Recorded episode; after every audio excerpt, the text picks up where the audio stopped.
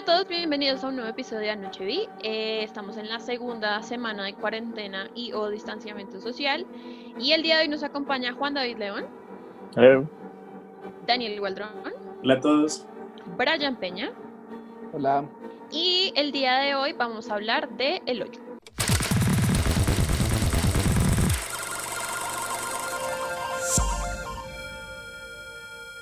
A ver, yo a esta película le voy a dar.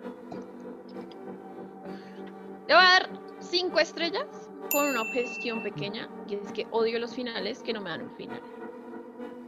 Entonces, debido a eso, le voy a bajar a una estrella porque me parece lo peor que se pudieron haber inventado en el planeta. No me pueden dejar con tanta incertidumbre en este planeta. O sea, ya hay suficiente incertidumbre en este momento en el planeta. Creo que la película no, no contribuye tampoco a eso. Entonces, no. Cuatro estrellas exclusivamente por ese final. Mm, es una película que te mantiene entretenido y es una película muy apropiada para la situación actual. Yo le voy a dar también las mismas cuatro estrellas y es porque es la misma razón. Es que me encantan las películas que se atreven a explorar un mundo de fantasía que, o sea, es que es genial ponerse a pensar cómo a alguien se pudo ocurrir todo eso, todo, todo ese mundo de fantasía, todo el mecanismo, todo funciona tan bien, pero abarcan demasiado y al final no saben darle una conclusión a todo, a todo lo que nos dieron, a todo lo que nos dijeron, no hay, no hay una forma de concluirlo y entonces uno está como que llegando al clímax, al clímax y final igualmente se transmite lo que se quería transmitir, más sin embargo siento que es un buen final, pero yo creía que se merecía un final más preciso. Yo también le voy a dar cuatro estrellas por lo mismo, porque el final, pues, no, o sea, yo no soy fan de los finales que no me cuentan nada, y me parece que esta película iba muy bien, tanto técnicamente como en el guion comentado, para que al final lo terminen tan, tan abierto. Yo también le voy a dar cuatro estrellas, por lo mismo que están diciendo, y aparte porque en algún momento se me hizo un poco repetitiva la película.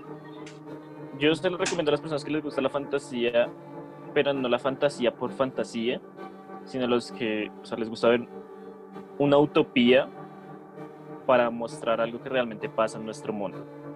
¿sí? O sea, mostrar cosas reales de la sociedad de una forma fantasiosa, pero que, le, que llega.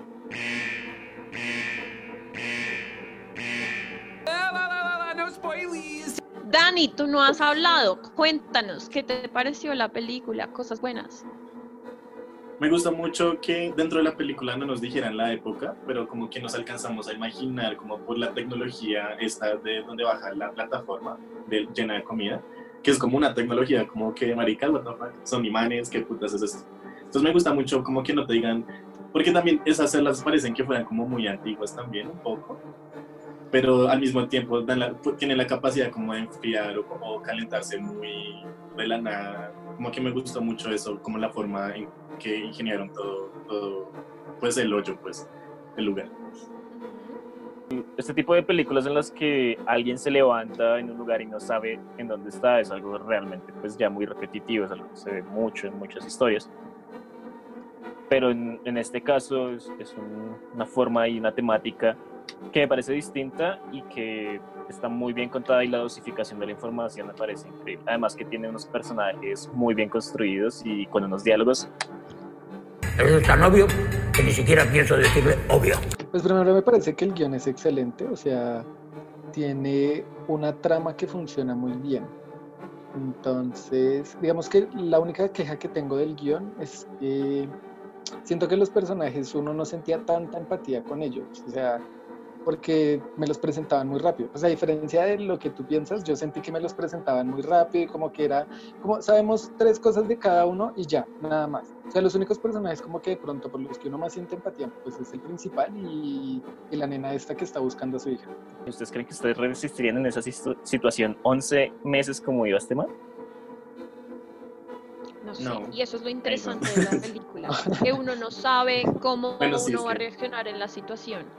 Y uno se imagina cualquier cantidad de cosas en la cabeza de uno. Entonces, el que es más optimista diría como, obvio no, obviamente yo voy a ser como esta nena que quiere hacer un cambio en el mundo y se esfuerza, digámoslo así, mucho por hacer ese cambio. Pero uno en verdad nunca sabe cómo va a reaccionar ante una situación así. Entonces, eso también le aporta mucha empatía a los, a los personajes, porque creo que eso es algo bueno, que mostraron como cada faceta posible de lo que tú puedes ser en una situación así, como humano. Y eso es algo muy bueno. En una sola situación, sino en la sociedad en sí, porque es que es un reflejo de la sociedad. O sea, yo creo que la única forma de discutir la película es contrastándola con la sociedad, porque es lo que Con lo que está pasando ahorita, ¿no? La gente ir a los supermercados y coger todo lo que no necesita porque sí, porque cree que le va a hacer falta, es como what the fuck, porque y porque puede. Eso fue lo que más gustó de la película, la crítica que hacía de cómo no hay actos de solidaridad de parte de, de nadie y no tiene que ser espontánea, sino todo tiene que ser a las malas, todo se aprende a las malas y así somos y así seremos hasta que el mundo termine, no sé, puede ser, pero entonces eso es lo mejor de esta película, que uno se puede ver reflejado en cada uno de los personajes, en la situación y sobre todo en la situación actual por la que estamos. La cosa pésima que me decepcionó completamente, que me dejó con un trauma durante todo el día fue el final. O sea, no. No, no, no esta es la hora en que yo me vi Inception y todavía no le perdono a Christopher Nolan que me haya dejado con la incógnita más grande de la cinematografía.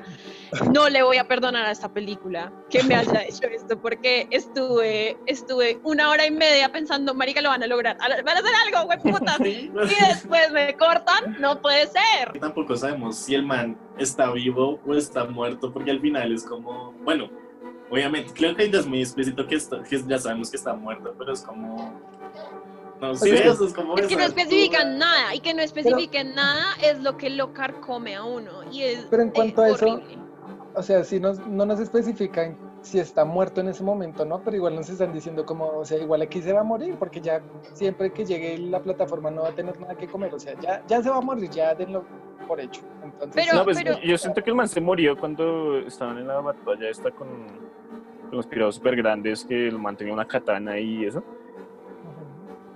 en esa pelea yo siento que se murieron ya re duro, o sea, ya estaban muertos y el resto O sea, no se murió, pero se quedó como a punto de... Yo siento que él se murió ya cuando llegaron fue el último nivel, no que se murió ahí. No, sino que alcanzó yo, a bajar. yo siento que murió antes es porque yo siento que la niña realmente nunca existió. Y en fin, eh, yo creo que sería todo, todo desde que es espectacular que siendo la primera película que hace este man, es su ópera prima,